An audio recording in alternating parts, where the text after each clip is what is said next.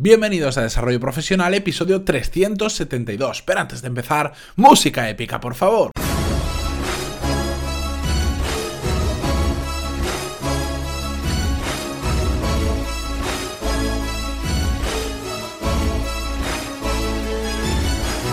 Muy buenos días a todos y bienvenidos a Desarrollo Profesional, el podcast donde hablamos sobre todas las técnicas, habilidades, estrategias y trucos necesarios para mejorar cada día en nuestro trabajo.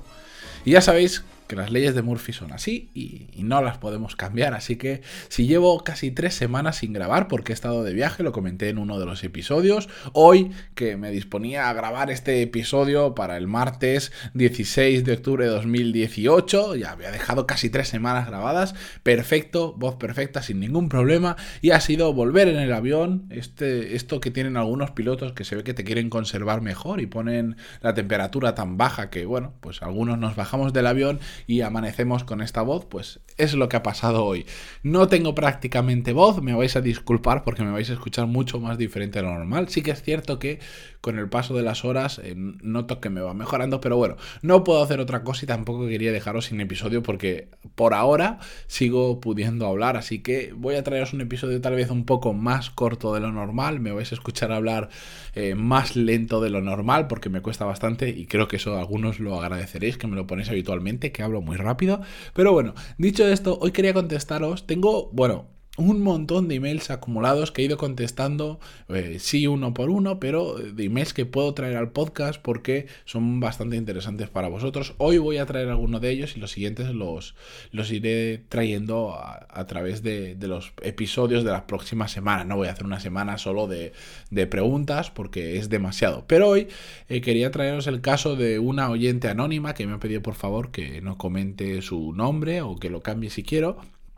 que básicamente hace unas semanas me preguntó a través de un comentario de Evox, eh, hablábamos en un episodio sobre el tema de, de eh, ¿cómo decirlo?, de mejorar las condiciones salariales, pedir un aumento de sueldo o unas mejores condiciones.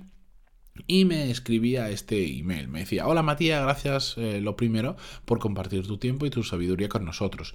Yo te pregunté que si eres polivalente y no estás cualificado, ¿cómo se puede solicitar? Bueno, todo este tema que os comentaba, ¿de acuerdo?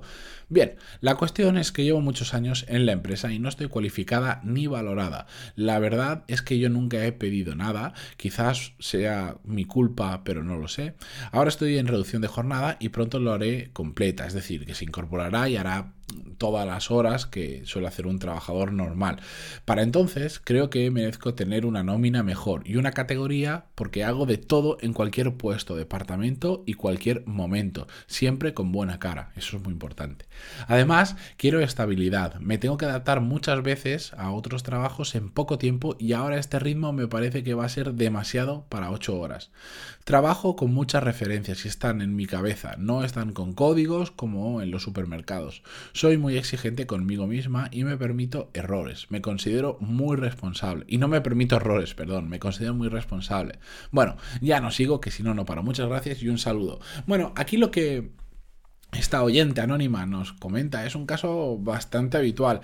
Para empezar, eh, creo que está cometiendo un primer error que es no considerarse cualificada. ¿Qué es ser cualificado para un trabajo? No significa tener un título o haber estudiado una carrera o un curso en concreto, sino saber hacer bien el trabajo que tienes que hacer dentro de la empresa. Por lo tanto, si además nos comenta que eh, sabe hacer muchas cosas en diferentes puestos y en cualquier momento, eh, se da por entendido que realmente sí que está perfectamente cualificada para hacer ese trabajo, por más que le falten títulos o lo que sea. Y eso es un error que muchas personas cometen eh, porque estamos, como ya lo hemos visto estas últimas semanas en varios episodios, tan, tan centrados en la titulitis, en si esta persona ha estudiado, ¿no? De hecho, eh, yo he estado estas semanas en Argentina y me sigue llamando muchísimo la, eh, atención que en muchos países de Latinoamérica a las personas que tienen determinadas licenciaturas no se refieren por su nombre, sino por su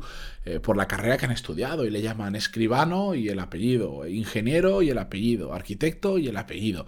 Y me llama muchísimo la atención porque eso simboliza mucho en, la, en esos países veces la importancia que se da a tener determinadas titulaciones, lo cual hace que no seas mejor o peor profesional por tenerlas, simplemente que hayas estudiado y te hayas preparado para eso. Pero de hecho, en esa, en gran mayoría de las carreras, eh, podemos, en, la gran mayoría de profesiones podemos adquirir esos conocimientos de muchas maneras. Y en este caso, si la oyente los ha adquirido simplemente del hecho de estar trabajando, de aprender de compañeros, de la experiencia que tiene el trabajo, no necesitas nada más, ya estás cualificada y encima, eh, como nos comenta, es muy polivalente porque sabe hacer muchas cosas.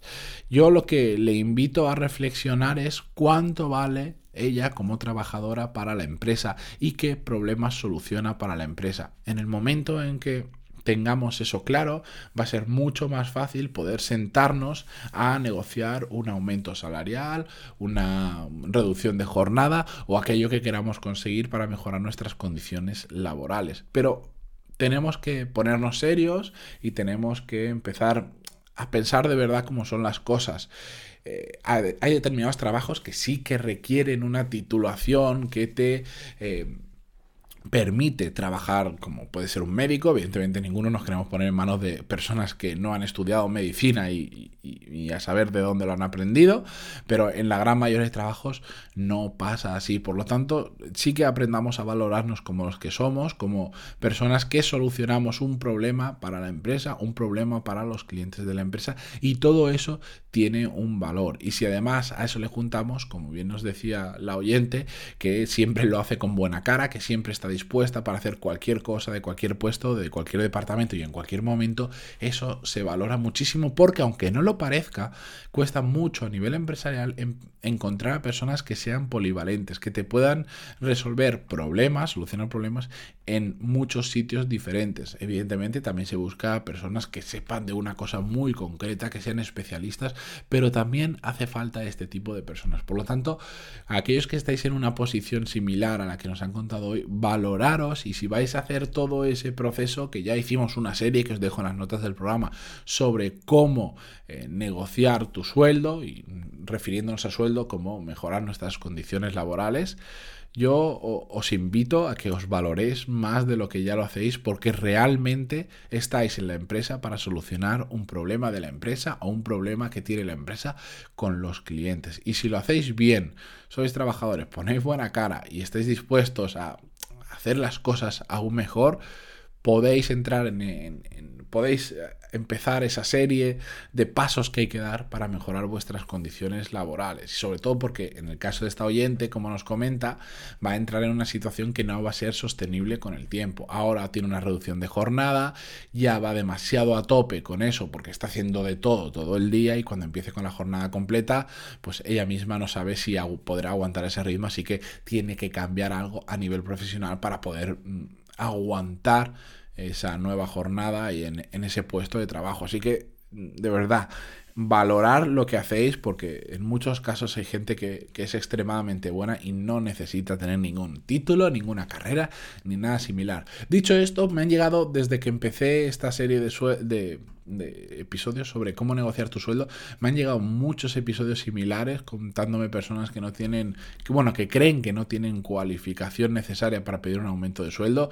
Vamos a tratar el tema mm, poco a poco, vamos a ver casos reales, vamos a ver ejemplos, vamos a ver emails que me habéis enviado, que creo que son de interés general y que os pueden animar sobre todo a dar ese paso y pensar cómo hacer para mejorar vuestras condiciones laborales. Dicho esto, mi voz, como os podéis dar cuenta, no aguanta más, así que yo me despido y os espero mañana con un nuevo episodio del podcast si mi garganta aguanta. Muchas gracias por estar ahí y hasta mañana. Adiós.